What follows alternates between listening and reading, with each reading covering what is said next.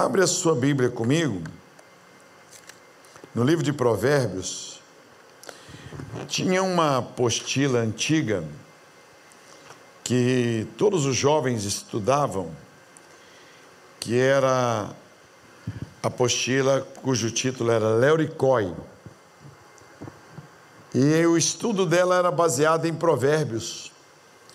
E foi de um valor para a mocidade muito grande. Foi muito grande o valor.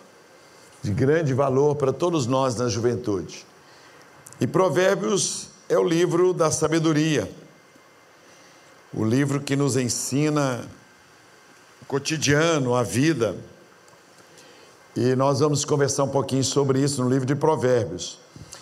E eu queria saber antes, quem aqui é empreendedor, é profissional liberal, é patrão, né? ou um sonhador, um visionário? Levante a mão. Amanhã à noite, nós vamos ter um caldo de mandioca. Vai ter uma reunião, uma unção. Eu queria que você pudesse vir.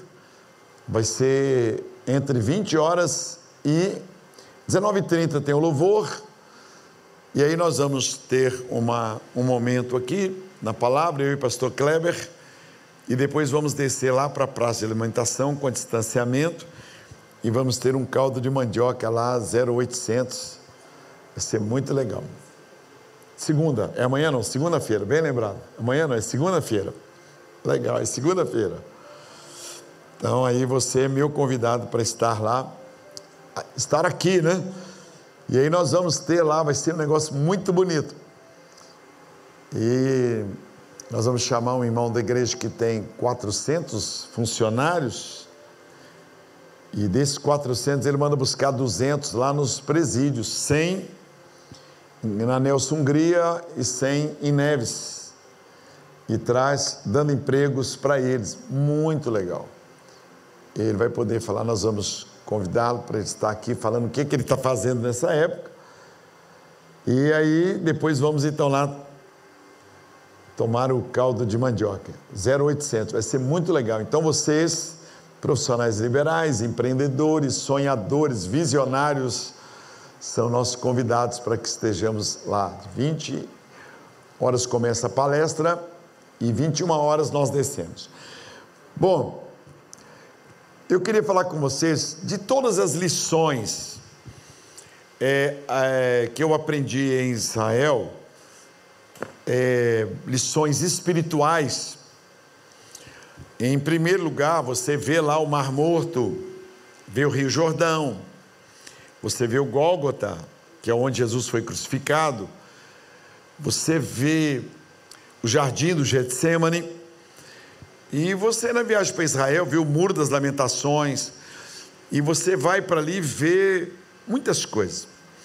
Então não tem nem descrição, é um negócio maravilhoso, não conseguimos descrever tantas coisas maravilhosas que existem na viagem para Israel.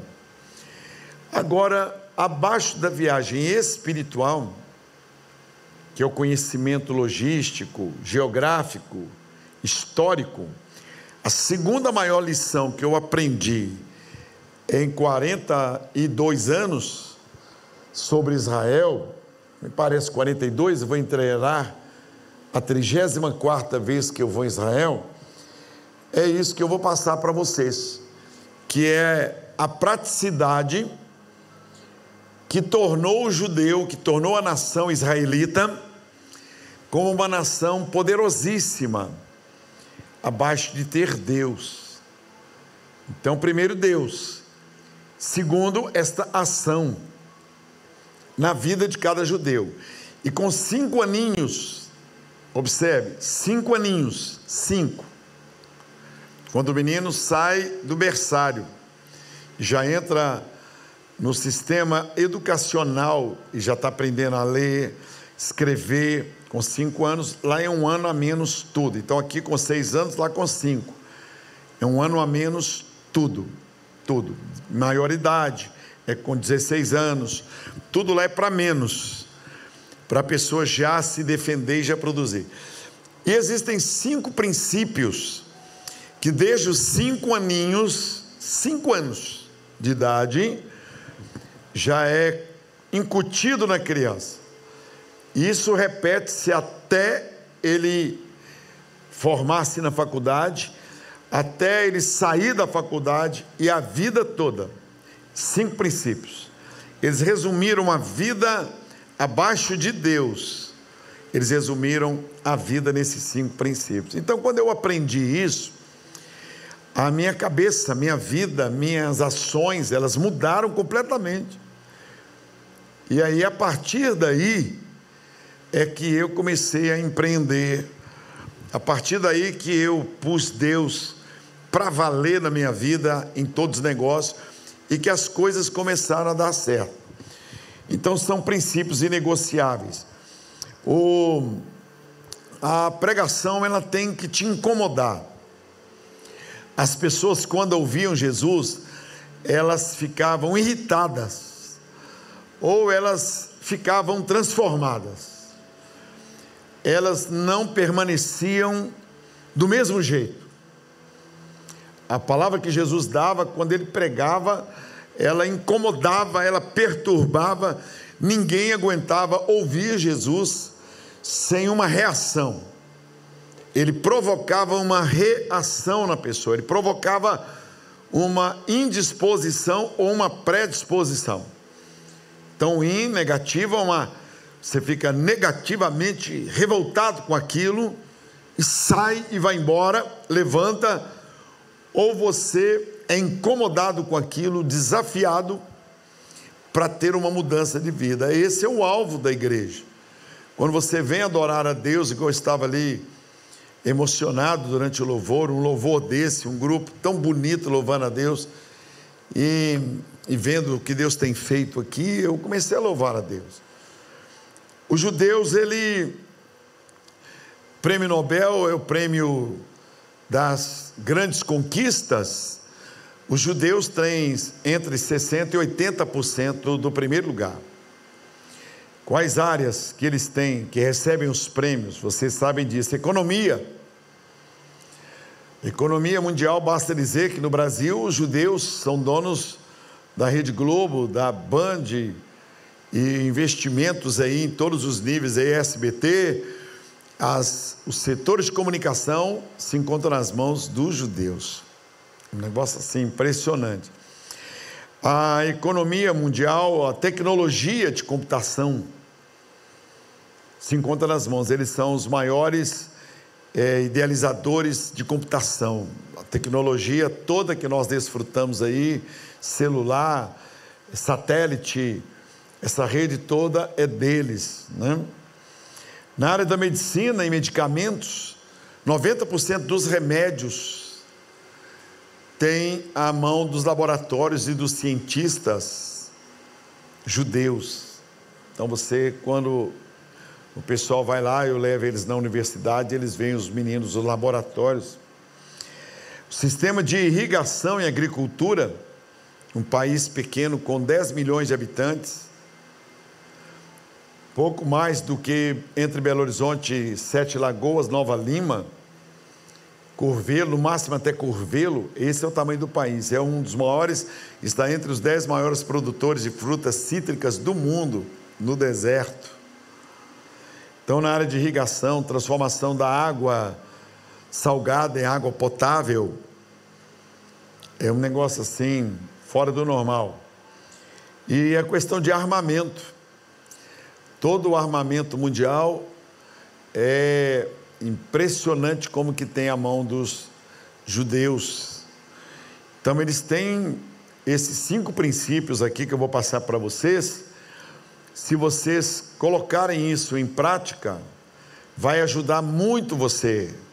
Vai ajudar muito você se isso for colocado dentro da sua cabeça você que está assistindo pela televisão, pelas redes sociais, se você conseguir captar isso, vai ser muito interessante e vai gerar muitos frutos na sua vida. Tudo baseado em provérbios que Salomão escreveu e ele foi chamado o homem mais sábio do mundo.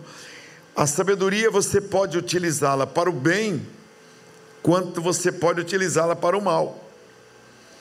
A aptidão que você recebeu em matemática, por exemplo, você pode usar ela para o bem, como você pode usar para o mal. Tudo o que você aprender e que você for expert no assunto, for o cara no assunto, você pode usar para o bem, como pode usar para o mal. É uma escolha. E Salomão, ele recebeu a sabedoria. Um dom de Deus, ele recebeu um presente de Deus. E ele usou a sabedoria, esses textos, para o bem. Num período da vida dele, que ele escreve Eclesiastes, ele estava afastado de Deus, ele termina reconciliando com Deus, o livro de Eclesiastes. Ele começa com Deus, e depois que ele vence todos os povos, ele fica bilionário, ele já começou bilionário, que o pai dele ganhou a riqueza, por isso que Saul queria matar Davi. Porque Saul falou que iria enriquecer quem matasse o gigante. É um dos motivos que Davi passou a ser perseguido por Saul porque a palavra do rei não poderia voltar atrás. E Saul diz: Quem matar o gigante, eu daria metade do reino. Eu vou dar riqueza. Então, a única maneira de Saul não enriquecer Davi era se ele matasse Davi. Por isso que ele começa a querer matar Davi, para não precisar dar a Davi o ouro, a prata. Por isso quando foi construído o templo, Davi deu milhões, milhões, milhões. Já fizeram essa conta do que Davi dava, e era um valor incalculável por nós aqui, porque ele recebeu aquela riqueza toda dos 430 anos de trabalho do povo escravo lá no Egito.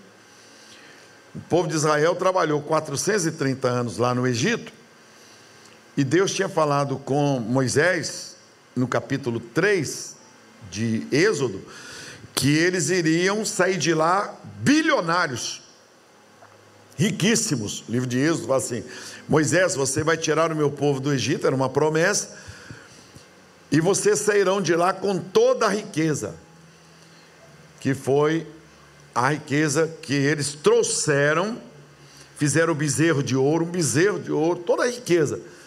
E aquela riqueza estava em Israel, por isso Israel é bilionário.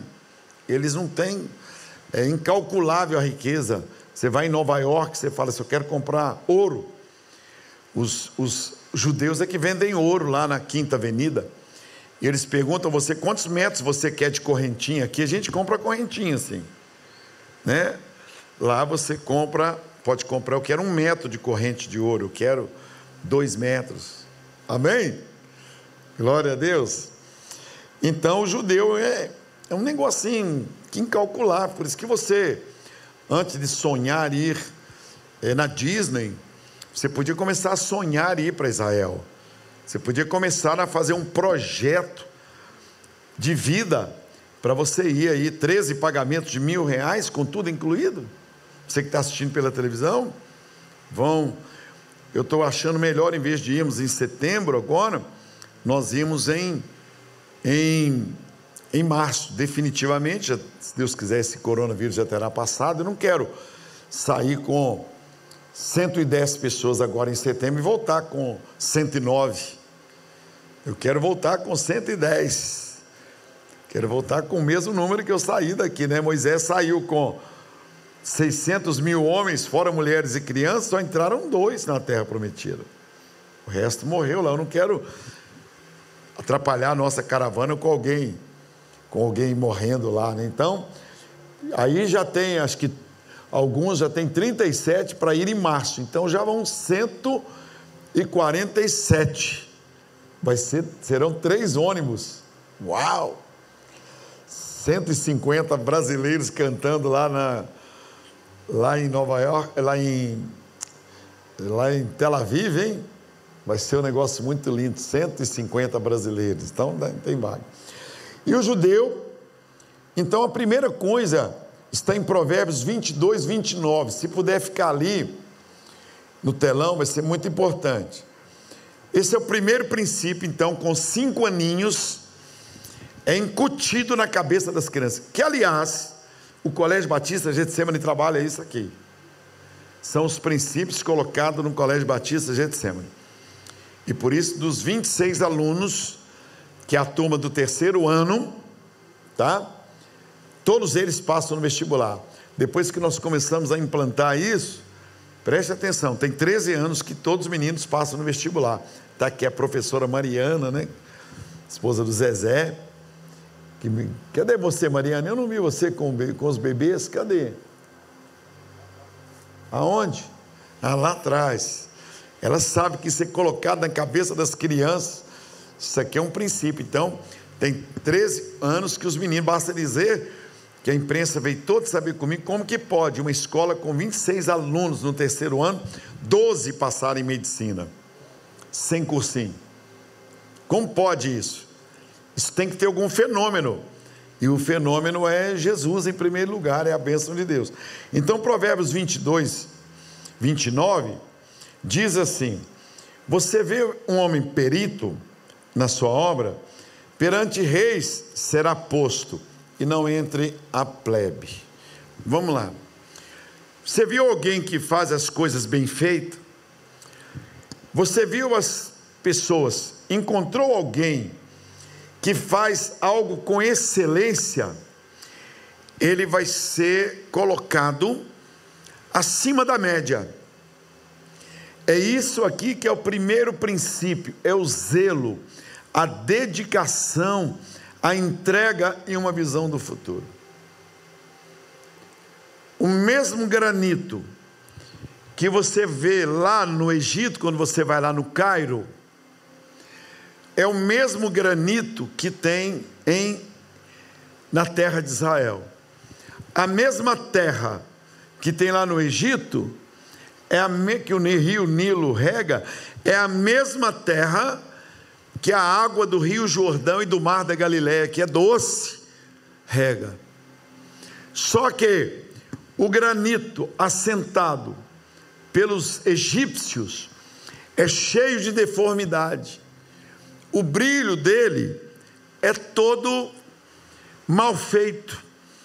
O assentamento dele é todo cheio de um acabamento nota 2. E você chega em Israel, o mesmo a mesma terra, o mesmo tipo de água H2O rega uma terra diferente por causa do zelo fazer as coisas com zelo. Eu fui há um mês atrás na construção do nosso hotel no acampamento. Eu vi lá várias enxadas com o cabo quebrado, várias enxadas colocadas de lado, várias foices que são usadas para cortar, para podar árvores, várias tesouras. Eu vi várias ferramentas que eu saí lá, chamei o Henrique Engenheiro, chamei. Lá tem um serralheiro, lá tem uma máquina de limar, lá tem solda, lá tem prego e tem um monte de canos. Aí eu peguei umas cinco enxadas que estavam jogadas, que eles pediram as enxadas novas. Peguei uns cabos de cano, peguei alguns cabos que estavam lá, e em menos de uma hora o serralheiro colocou cabos em todas as enxadas. Ele colocou cabo em todas as foices e todas as tesouras que estavam lá. Era só amolar. A ferramenta estava lá. Faltava alguém que tivesse zelo. Faltava alguém que tivesse uma visão acima do normal. Faltava uma pessoa que entendesse que é preciso muito mais do que comprar ferramentas novas.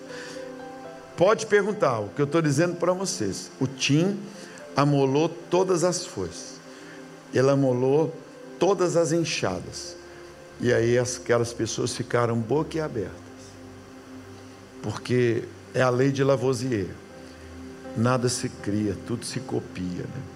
Dá para aproveitar tudo. Dá para aproveitar. É só aqui, ó, a cabeça. o entendimento. Isso aqui, Provérbios 22, 29. Hoje eu entrei na casa de uma pessoa no Alphaville. E eu vi a casa no Alphaville da família do Sena. Eu vi uma casa, um projeto maravilhoso. Falei, quem é o arquiteto, o engenheiro que fez esse projeto?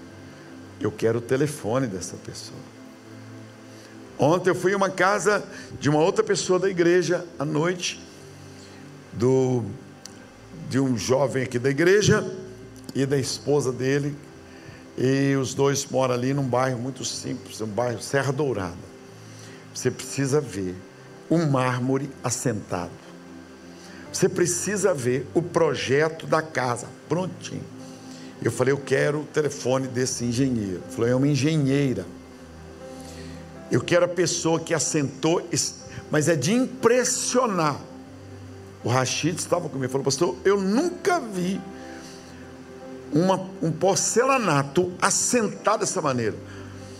E aí a Natália e o Gil, que são donos de uma padaria, estão aqui da igreja, os filhos, dois filhos estudam no colégio.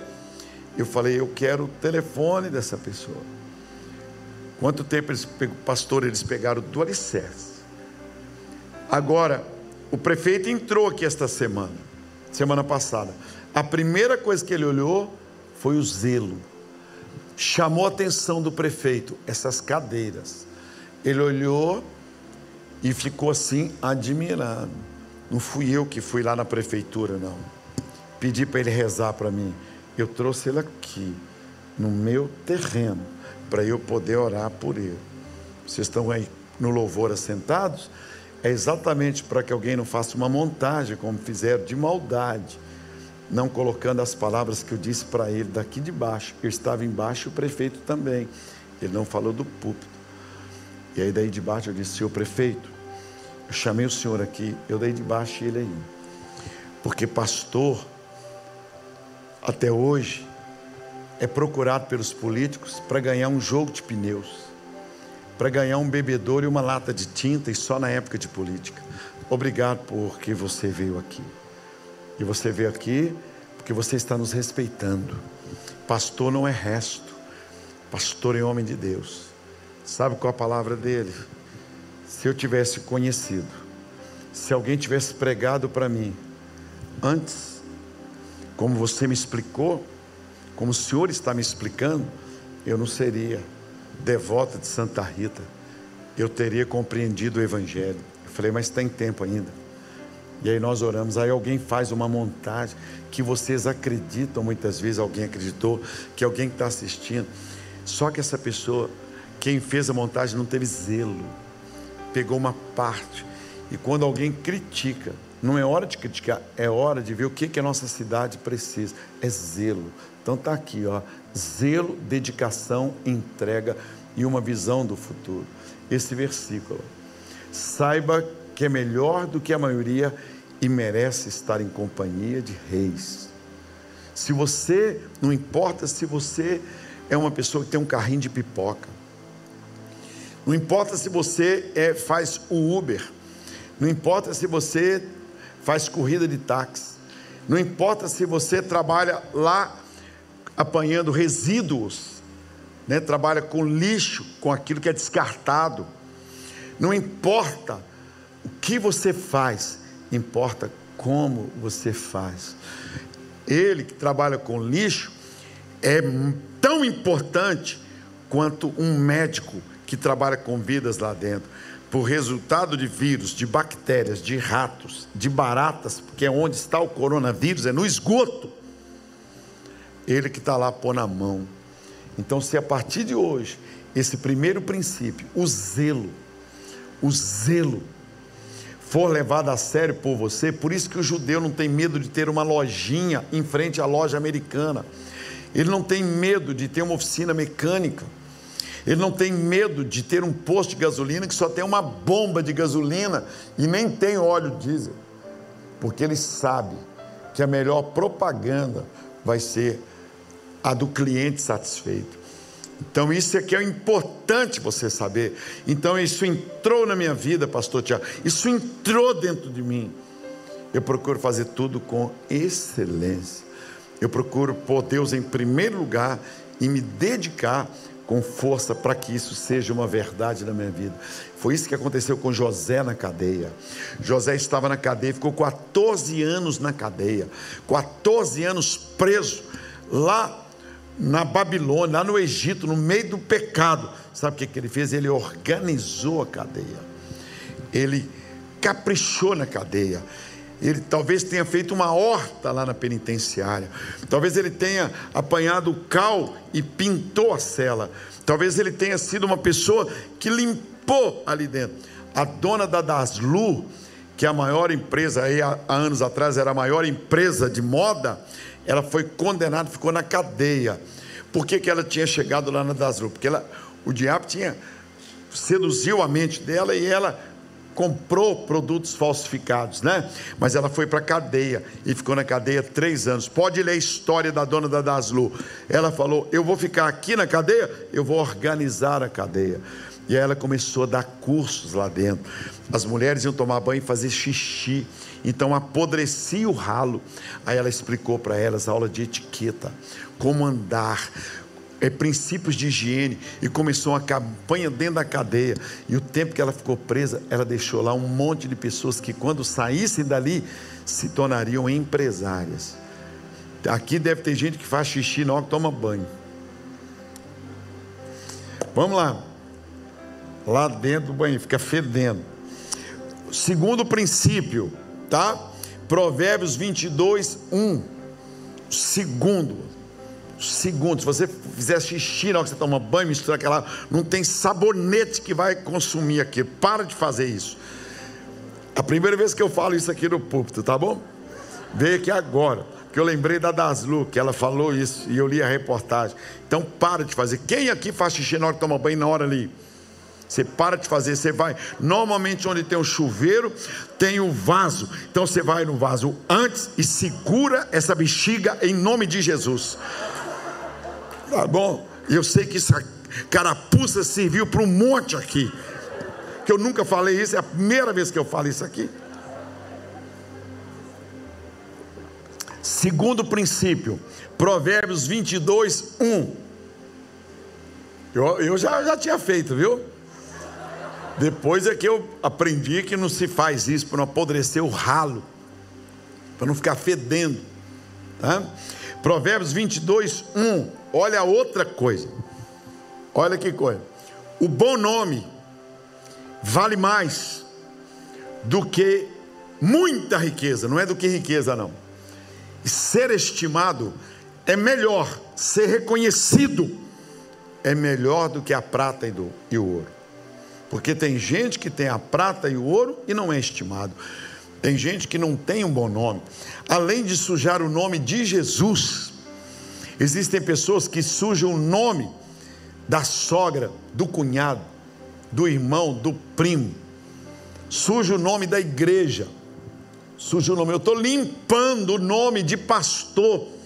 Eu estou dizendo em nome de Jesus Cristo, eu estou procurando limpar o nome de pastor com as autoridades.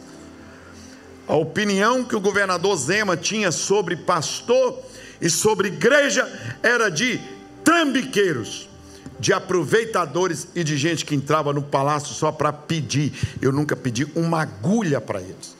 Eu vou para oferecer. Eu estou mudando a opinião, por isso que eu tenho o celular deles e eles me ligam e não precisa eu ficar procurando vereador, deputado, secretário para falar com eles. Eles falam comigo direto, direto. Eu ligo, quando eles não podem atender, daí a pouco eles me atendem. Eles me dão retorno. Por quê? Porque o bom nome vale mais do que as muitas riquezas. O bom nome, você tem que trabalhar para você ter um bom nome. Jorge Luiz Coelho Linhares. Eu não tenho riquezas para deixar para o pastor Tiago. Eu não tenho riqueza para deixar para a pastora Daniela. Eu não tenho riquezas para deixar para a pastora Isabela, para genro, nora e netos. Eu tenho um bom nome. E isso vai valer mais do que toda a riqueza. Por isso que eu tenho que lutar para não pisar no nome, na geração.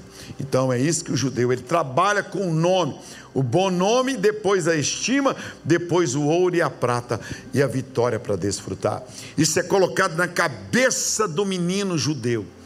Isso é colocado, vocês, crianças, têm que ter um bom nome. Você tem que ter um bom nome. Você tem que ter um bom nome. Você tem que pagar as suas contas. Você tem que ter crédito. Você não precisa ter dinheiro. Você tem que ter crédito. Você tem que chegar num lugar e pagar. Você tem que chegar num lugar e você poder levar um produto e depois você voltar para assinar. Isso eu falo com você em nome de Jesus Cristo. Todos os depósitos aqui do bairro, todas as contas da igreja estão estritamente em dia. Não tem uma conta atrasada. Não tem uma pessoa que, na, que levou a igreja na justiça, que porventura houvesse algum erro, que o juiz falou: vocês são trambiqueiros e não pagaram. Todos os clientes da igreja, todos querem vender para a igreja. Todas as contas aqui são pagas em dia, porque eu sei que o bom nome vale mais do que as muitas riquezas. E tem gente que às vezes tem 20 anos e já tem o nome sujo no SPC, o nome já está sujo com cartão de crédito, o nome está sujo na padaria, sujo no colégio, sujo, sujo no posto de gasolina, em todo lugar. Esse é o segundo princípio. Com cinco aninhos, eu vi, ninguém me contou nas lições, desenhos que tem aqui, desenhos é assim: menino, as historinhas judaicas, o menino pegando dinheiro emprestado e não pagando, pegando um tênis emprestado e não devolvendo. Nos desenhos, nas revistas, enquanto a gente vê as revistas aí, é do Maurício, é o Cascão, é Magali, é Cebolinha, as lições lá são lições que ensinam que tem que pagar, tem que ter bom nome. O bom nome vale mais do que muita riqueza e ser estimado é melhor do que ter prata e ouro. Terceiro princípio, está aqui, Provérbios 15, 22. Olha que coisa maravilhosa está aí para nós. Olha que coisa linda que vale a pena. Você que está assistindo pela internet, pelas redes sociais. Olha que coisa bonita. Eu resolvi até fazer um livro. Está saindo um livro meu sobre isso, princípios judaicos para uma vida de prosperidade, uma vida muito linda na vida. Sem conselhos, os planos fracassam, mas com muitos conselheiros há sucesso. Tá? Na multidão de conselheiros está a sabedoria, que é a outra tradução daí. Na, na multidão de conselheiros está a sabedoria. Precisamos de alguém para nos aconselhar. Precisamos ouvir, aprender e pedir orientação. Você vai ter uma loja de roupa, converse com alguém que tem uma loja de roupa. Você vai abrir um salão de beleza, converse com alguém que tem um salão de beleza, vai no Senai e faz um curso. Você vai casar, Converse com alguém casado. Pergunte quais foram as maiores lutas. Faça o curso de noivos. Escute o pastor Daniel, a pastora Cristina. Escute o pastor Tiago. Escute os pastores que são casados. Pergunte ao Anderson. Pergunte ao Pascoal. Pergunte ao Daniel. Pergunte à pastora Fabiana. Pergunte Samuel. Pergunte quais as lutas Quais as dificuldades? Porque isso é algo muito lindo que é a mentoria. Não pense você que eu faço muitas coisas porque eu do nada comecei a fazer. Não, a igreja de Semana tem um acampamento porque eu tive um mentor. A igreja de Semana tem, por exemplo, o templo deste tamanho porque eu tive um mentor. Tudo é mentoria.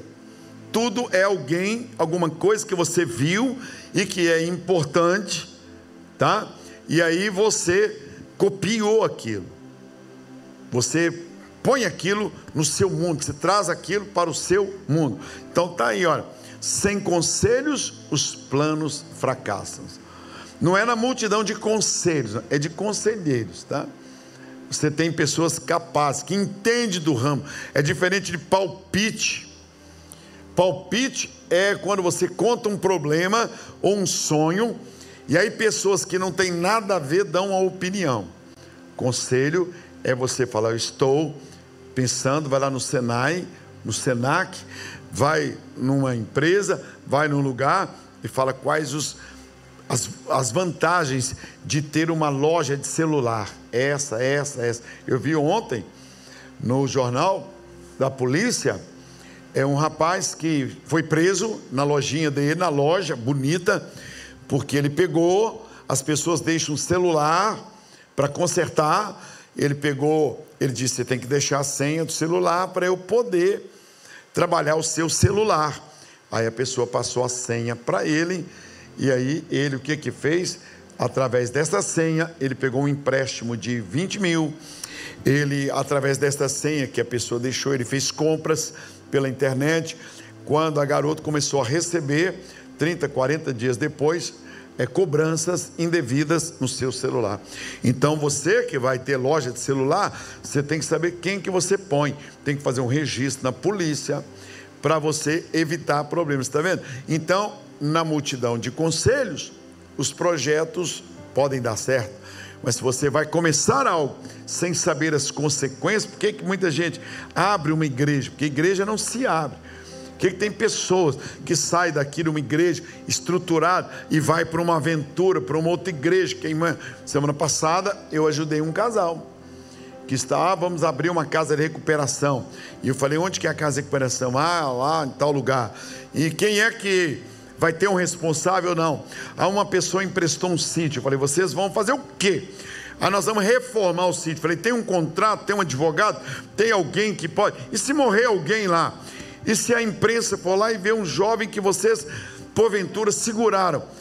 Então eu falei: olha, vocês têm que conversar com o pastor Ricardo da nossa igreja, que ele entende de casa de recuperação, porque os transtornos poderão é, se tornar irreversíveis. Converse com, com Dalila, converse com Oswaldo, o doutor Oswaldo, doutora Dalila e os demais advogados, doutor Anderson, o doutor Tiago, todos são advogados, aí uma penca que está aqui, a, a Sara, Daniel, doutora Sara, né, tudo advogados, tudo gente advogado, olha aí, né?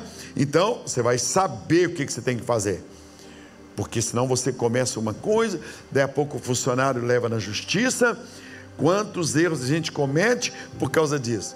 E depois estoura aquele negócio na frente. Então, olha lá, sem conselhos, os planos, os projetos fracassam. Isso é colocado na cabeça dos meninos. Eu fiquei impressionado. Eu falei: o que, que esse menino, com sete aninhos, está aprendendo isso? O que, que esse menino, com dez anos, está aprendendo isso? Esse menino é empreendedor? Esse menino com cinco aninhos, os meninos brincando, querendo andar de velocípede, querendo andar de, de bicicleta, brincando de quebra-cabeça, e o professor falando: olha, vocês têm que ter conselhos. Você vai andar na bicicleta? Vou. Então põe. Pergunta para ele aí que ele já machucou. Aí os meninos vêm, põe joelheira, põe caneleira. Por quê? Porque eles ouvem os conselhos. Quarto princípio. Eu fico assim maravilhado com esse quarto princípio, talvez é o que mais identifique com a minha vida. Esse quarto princípio que é Provérbios 13, 18. Esse assim eu amo, amo de montão, como vocês dizem. Ele detona comigo. Ele, nas expressões que jovens usam, detona comigo. Ele detonou. Eu fico vendo, às vezes, o pastor Tiago falando, ele fala as expressões que nós não sabemos falar. Então, é um assim. Né? Então, olha agora, preste atenção. Para mim, é o que mais é, deve ser levado a sério, em primeiro lugar. Mas como eu estou seguindo a mesma ordem judaica, eu estou seguindo a mesma ordem judaica, tá? Né? Então, aí isso é um princípio, tá vendo? A nossa perita ali, criminal, olha, glória a Deus, hein? Que benção, né? Já pensou você pegar em arma sem saber, né? Então vamos lá. Quem rejeita a correção, olha que negócio sério, acabará pobre e na desgraça. Mas quem aceita a repreensão é respeitado. Aqui para mim está o maior problema do brasileiro. Para mim, é o maior problema que eu encontro no cidadão brasileiro. O cidadão brasileiro não aceita ser chamado a atenção. Faz parte da cultura brasileira, faz parte da cultura brasileira, ele não aceita ser repreendido, ele não aceita ser chamado a atenção. Olha o que acontece, por isso muitos são pobres e caem em desgraça, por isso muitas pessoas continuam no erro, porque às vezes o patrão chama a sua atenção, o pai chama a atenção, a mãe chama a atenção, o pastor chama a atenção, a pessoa não aceita, vai embora. Eu estava falando ali agora mesmo com a pastora Fabiana, puxa que legal, ver esse grupo de louvor ali, ver que a menina louvando a Deus, ela foi repreendida e está bem. Um dos maiores coisa alegria é quando eu vejo uma pessoa que pecou, que caiu, e eu consigo resgatar aquela pessoa. Eu consigo fazer aquela pessoa admitir que errou e eu poder voltá-la na posição até melhor do que ela estava. Como aconteceu com o Pet, por exemplo, que hoje é o pastor da igreja, que veio aqui, teve um erro, foi disciplinado, e eu poder vê-lo dirigindo a igreja. Eu poder ver uma pessoa que estava perdida, por exemplo, lá desviada, uma pessoa que está com o coração entristecido, endurecido, porque pecou, porque errou, e eu consegui trazer essa pessoa e fazê-la novamente florescer. É como aquele pinheiro que uma garota que você está jogando água. Todo dia eu olho aquele pinheiro. É como aquele pinheiro que estava seco. É o seu alvo. Como você às vezes fica três dias sem vir, eu jogo água nele. Porque eu tenho esse ministério. Por exemplo, o pai do olha o que, que é bom isso aqui. Então vamos dizer, o pai do pastor Davi, o pastor Eliênios, ele entra. Ele aceitou todas as minhas orientações. Ele é o diretor da faculdade de Coinonia, com reconhecimento do MEC. Através da vida dele, quantas milhares de pessoas já são alunos, é incontável o número, tá? Incontável número de pessoas que já foram beneficiadas através da vida do pastor Eliênios. A esposa dele fez faculdade, o Davi fez faculdade, o Lucas, a Priscila, né? Olha, todos três. Eu peguei os meninos lá em São Paulo e eu pude falar, pude exortar, pude conversar e trazer. Agora tem gente que vai continuar na pobreza, porque qualquer uma pessoa que chama a atenção dele, ele faz o biquinho e vai embora. Eu fui forjado numa bigorna, numa no ministério de chamar atenção. O meu chefe lá do Benj, Dr. Mattioli, ele era agressivo no falar, mas ele ele, ele, ele queria o meu bem. Ele queria o meu bem. Como ele me chamava atenção com essa visão? Ô Jorge, faz isso aqui direito. Você tem mais qualidade do que você está pensando que você tem. Então faz isso direito. Era assim, na vista de todo mundo. Às vezes alguém está saindo, você eu chamar a atenção da pessoa. Às vezes já aconteceu sim. Né? O pessoal todo levantando antes da bênção apostólica e saindo. Tá? Aí eu falo, gente, espere um pouquinho, tá? Espere a bênção apostólica para você sair. Tem gente que nunca mais volta na igreja. Tem gente que vai embora e diz assim: o pastor não manda em mim. Eu estou indo embora, nem ele que me dá comida, nem ele que me dá salário, nem ele. Hoje eu ouvi uma mulher falar comigo, que ela venha na igreja, estava começando o negócio, e ela ia para o shopping. E quando ela falou, pastor, eu estou indo ao shopping, aqui do culto. Vou ao Minas Shopping, eu não sei que shopping. Aí ela virou, aí eu vi a blusa, a, o vestido dela, as costas estavam toda de fora. Sabe esses vestidos de fora que a pessoa põe assim, certamente não põe nem, nem sutiã, para ficar coisa assim. Aí eu falei, mas você vai para o shopping assim? Você sai da igreja e vai para o shopping assim? E se alguém te pedir uma oração lá? Se alguém souber que você é da igreja com essa roupa aí, aí ela ficou sem graça, lógico, lógico que é sem graça. Eu, eu, eu dei uma corretivo nela, eu dei uma orientação para ela. Aí ela falou: Ô oh, pastor, é verdade, eu não devia nem ter vindo à igreja com essa roupa. Eu vou para casa e vou mudar essa roupa, nunca mais o senhor vai precisar me chamar a atenção. Hoje eu estava na mansão dela. E ela citou isso lá, falou: Pastor, eu louvo a Deus pela sua vida. Nunca mais eu usei uma roupa. Ela deve estar assistindo agora. Nunca mais eu usei uma roupa. Igual, não precisou só me chamar a atenção. Eu nem lembrava que eu tinha chamado a atenção dela. O marido dela me agradeceu. Hoje ela é uma grande empresária, abençoada numa mansão no Alphaville. Riquíssima. Então o que, que eu vou dizer a você? Por que, que a Bíblia diz que tem gente que não prospera? Talvez você está aqui e ninguém pode chamar a sua atenção. Ah, pastor me chamou atenção. Ah, na vista de todo mundo. Você teria muita dificuldade de conviver com Jesus, meu irmão. Você teria muita dificuldade de conviver com, com Moisés. Você teria um problema sério se você nascesse na época de Davi. Você teria problema sério. Porque esses homens chamavam a atenção da pessoa, era na hora. O apóstolo Paulo, que você fica doido com o apóstolo Paulo, era na hora, na cara, na lata e na vista de todos. Então você agradeça a Deus, você que é dodói.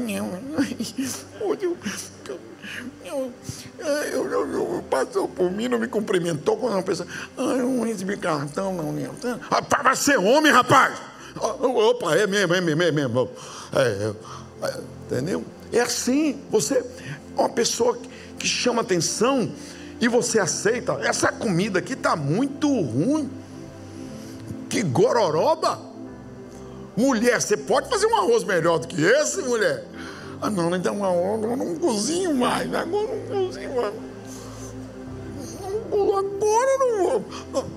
Você pode fazer assim, é lógico que eu não vou querer que o marido chame atenção. Isso é coisa de noivo. Eu não vou querer que o marido fala isso com a mulher. Mas guarda a proporção. Né? Guarda em amor.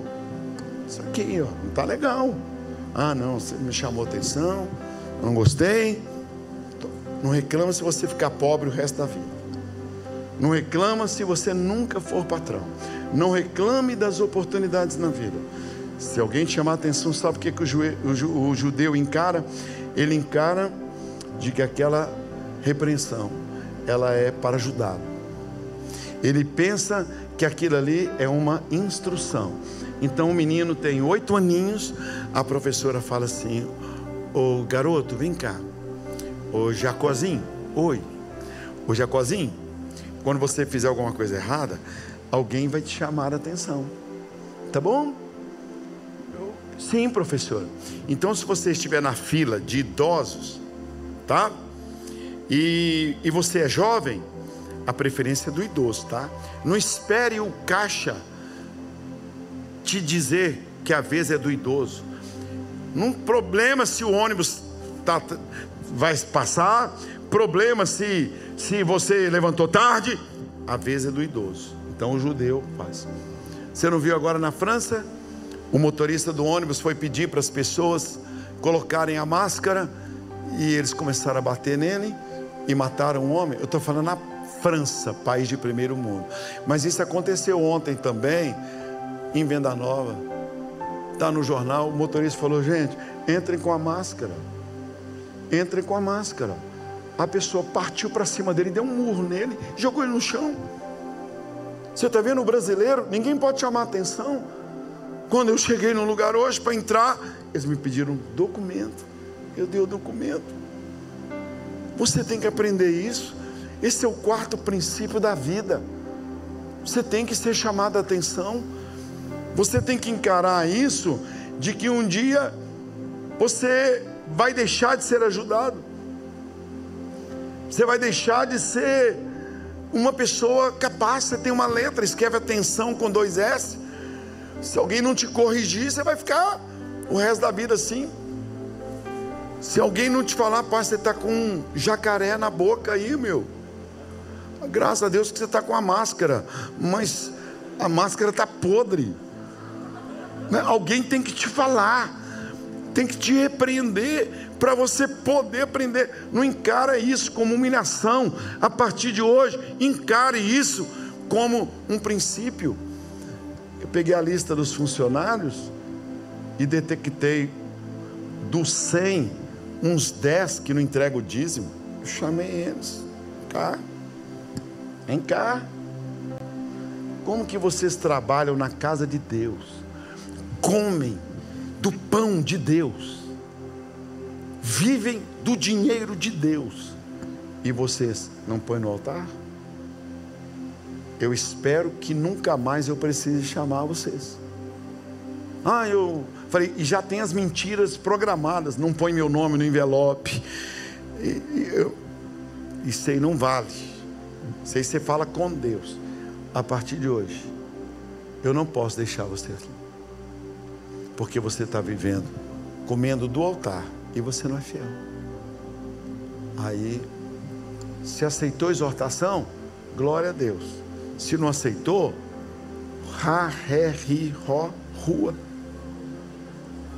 não tem. A conjugação aí, né? né? Não tem jeito. Porque como que vai ser? Então, esse princípio. Eu vou orar lá. Quem rejeita a correção acabará pobre na desgraça. Alguém chega e fala: Estou vendo que você sai com a moto, empinando moto. Não faz isso não. Eu estou vendo que você está agarrando muito essa namorada. Eu estou vendo que você está vindo para a igreja e não traz mais Bíblia. Eu estou vendo que antes do culto você sai. Olha que as coisas boas. Eu estou vendo que você não está legal. Você não veio na escola dominical. Eu não estou vendo você no altar trazendo o seu dízimo. Eu não estou vendo você. Passa a enxergar isso como Deus investindo em sua vida. O judeu é ensinado, ele é ensinado a ser repreendido e a entender que aquilo é uma instrução para a vida dele que aquilo é um investimento na vida dele. Se você passar a receber essa visão, e a última está aqui em Provérbios 11, 24. Provérbios 11, 24. Eu fico assim, muito apaixonado para que vocês entendam isso. Eu, assim, é como se eu tivesse, Pastor Tiago, falando com todos vocês fossem meus filhos. Como se eu estivesse falando aqui as mesmas coisas que eu falei. Tem gente que você está investindo na vida dela e corrigindo. Eu sei, eu sei, estou sabendo, já sei, eu já sei, é isso mesmo. Vai repetir outra vez. Ai meu Deus, não aguento mais. Tá bom, então quebra a cara. Isso acontece com filhos, acontece com irmãos, acontece com. Você quer aprender o que eu estou te ensinando aqui vai te poupar lá na frente. Estou investindo na sua vida. Você quer quebrar a cara? Problema é seu. Você quer? Então vai. Depois que Deus ensina, o problema é da pessoa. Olha lá. Algumas pessoas gastam com generosidade e cada vez ficam mais ricas. Outras são econômicas demais e acabam ficando cada vez mais pobres. Na tradução da sociedade bíblica é: aquele que retém mais do que é justo ser-lhe-á isto pura perda. Pode pôr essa tradução até. Então, olha, você pede a Deus o necessário, eu peço a Deus o necessário. Então vamos lá, pastor Jorge Linhares, na juventude, porque pagava aluguel, então eu pagava aluguel para minha mãe. Meu outro irmão fazia feira, o outro irmão fazia o açougue, o outro irmão pagava água, o outro pagava luz, tal. E a minha função era pagar o aluguel. Tá? Então eu tinha essa responsabilidade de pagar o barracão que nós morávamos. Essa era a minha responsabilidade. Aí eu me converto, começo a entregar os dízimos. Todo mês eu pegava meu dinheiro e pagava o aluguel. Eu falei assim: um dia eu quero ter uma casa própria, para não precisar pagar aluguel. Eu preciso dar à minha mãe uma casa própria. Então, a minha oração. Aí eu consegui dar para minha mãe comprar o lote. Quando eu tinha 12 anos de idade, eu comprei o meu lote. Eu era engraxate e jornaleiro. Com 12 anos de idade, comprei o lote na, no Guarani, na rua Adão Maciel 111. Não tinha nada ali. Chamava Novo Renascença. Ah, oh, Elbert, você está aí hoje falando, ó. Ai, tá ali, que benção vocês. Então tá aí. Eu nem sabia que vocês estavam aí, porque isso que eu contei coisa boa hoje também. Então, eu comecei a orar assim. Olha que coisa interessante. Deus, eu já consegui o lote para minha mãe. Consegui a casinha para minha mãe, um barracão. Agora eu vou. Deus, eu queria ter uma casa para mim. Tá bom? Eu quero ter um lote para mim. E uma casa para mim. Isso e aquilo ali, ó. O que distribui, mais se lhe acrescenta. Pode voltar a outra tradução, está até mais fácil de entender, por favor. Então, o que aconteceu? Eu, para mim, então eu, para mim, é, eu recebi a casa da minha mãe, a minha casa, e agora eu ajudei meus irmãos. Não precisava, porque todos eles, além de um imóvel, eles também já tinham outro imóvel.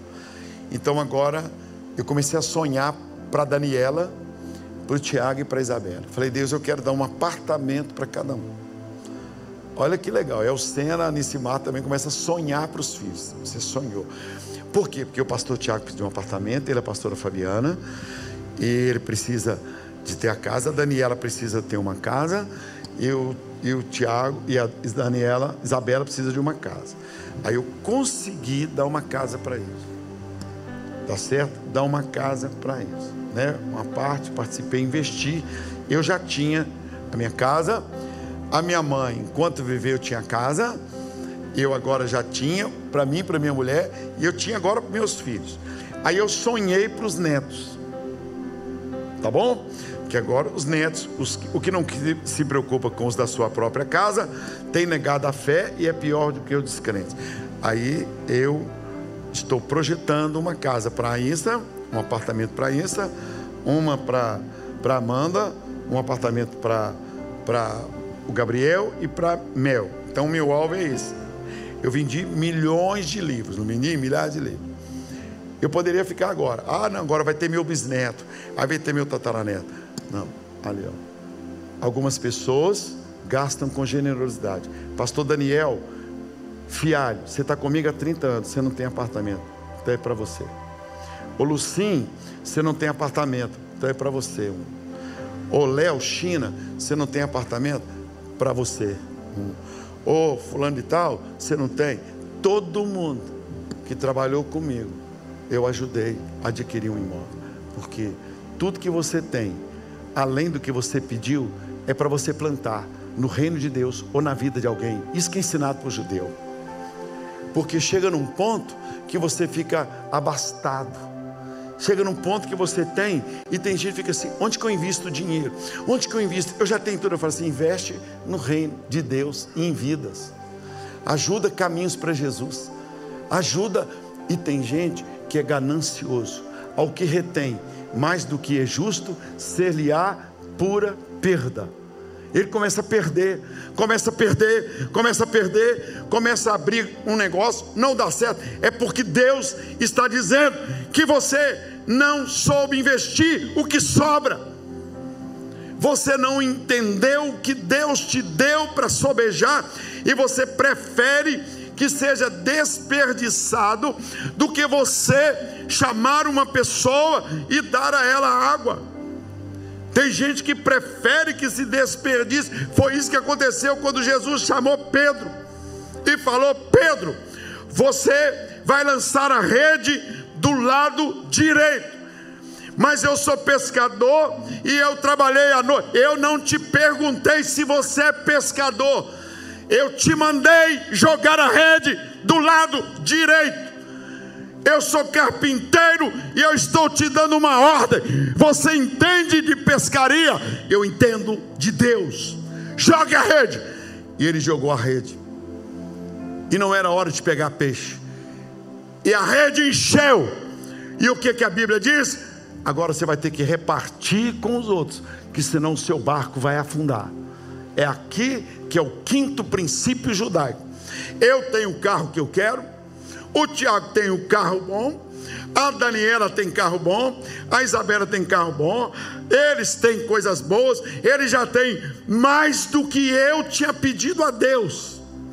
Então eu tenho que semear na vida das pessoas que trabalharam comigo, de gente que cresce comigo, é a empregada, é o irmão da igreja, é o diácono, é o outro.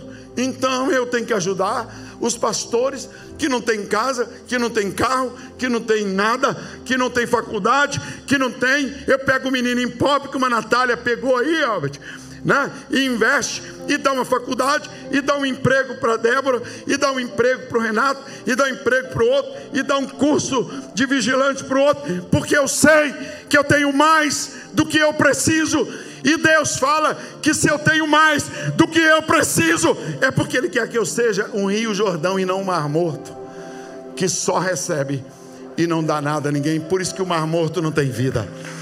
Esse é o quinto princípio judaico. E sabe o que, que eles falam com os menininhos?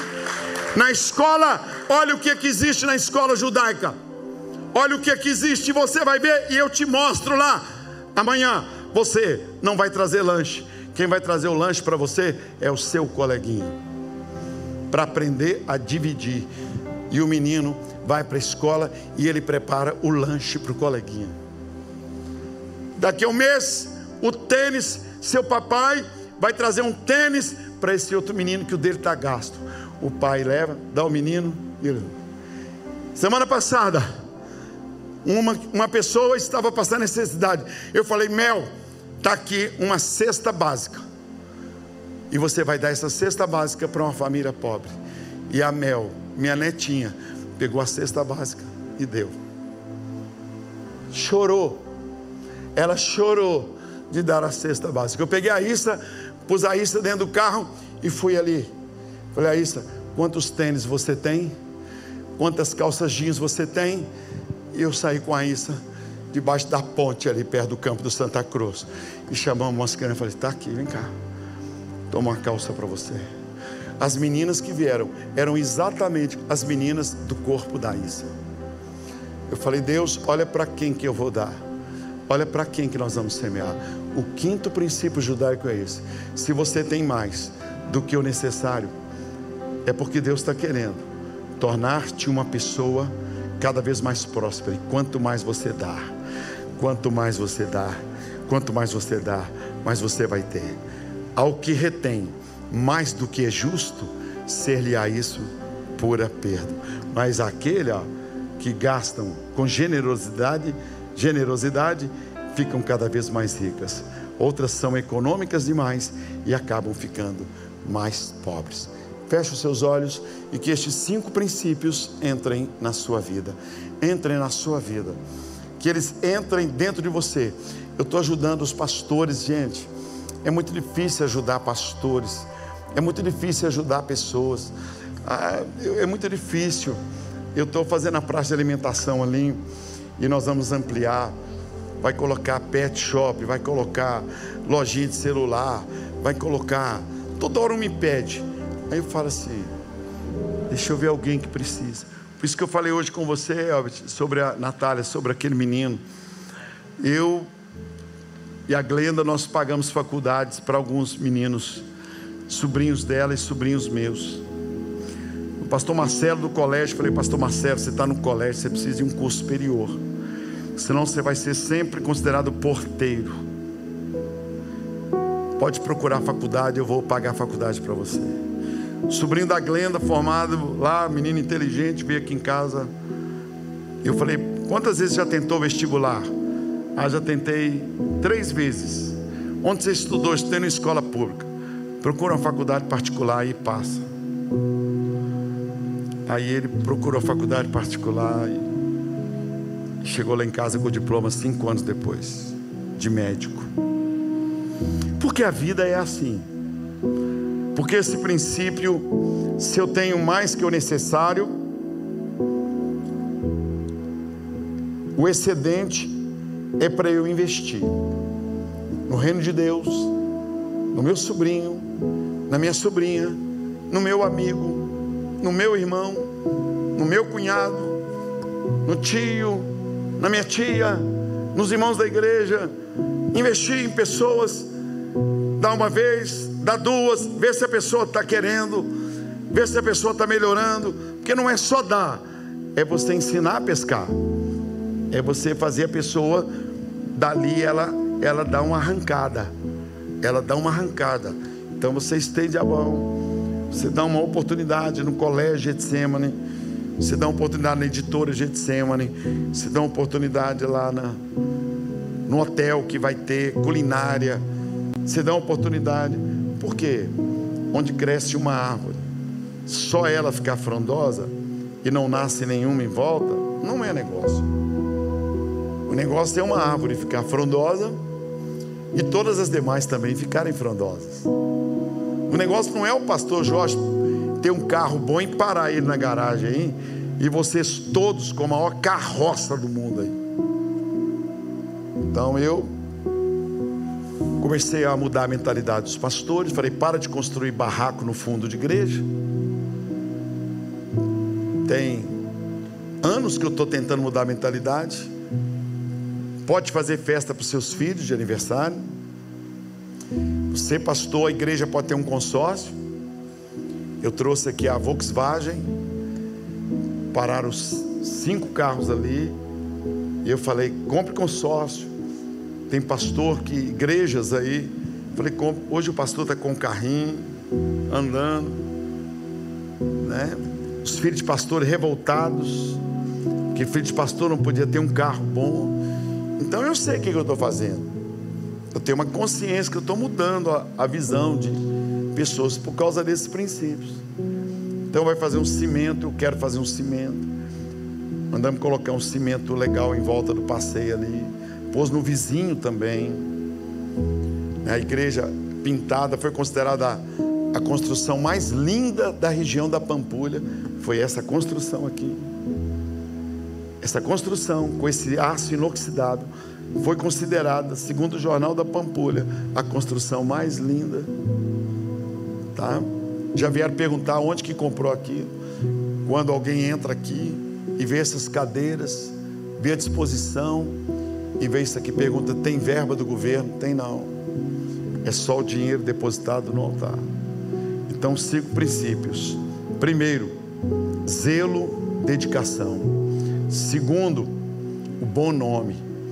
Terceiro, mentoria, um conselheiro para você. Quarto, você aceitar a repreensão, ser chamado a atenção. E quinto, tudo que você pediu a Deus e você recebeu mais, é porque Deus quer que você reparta com alguém.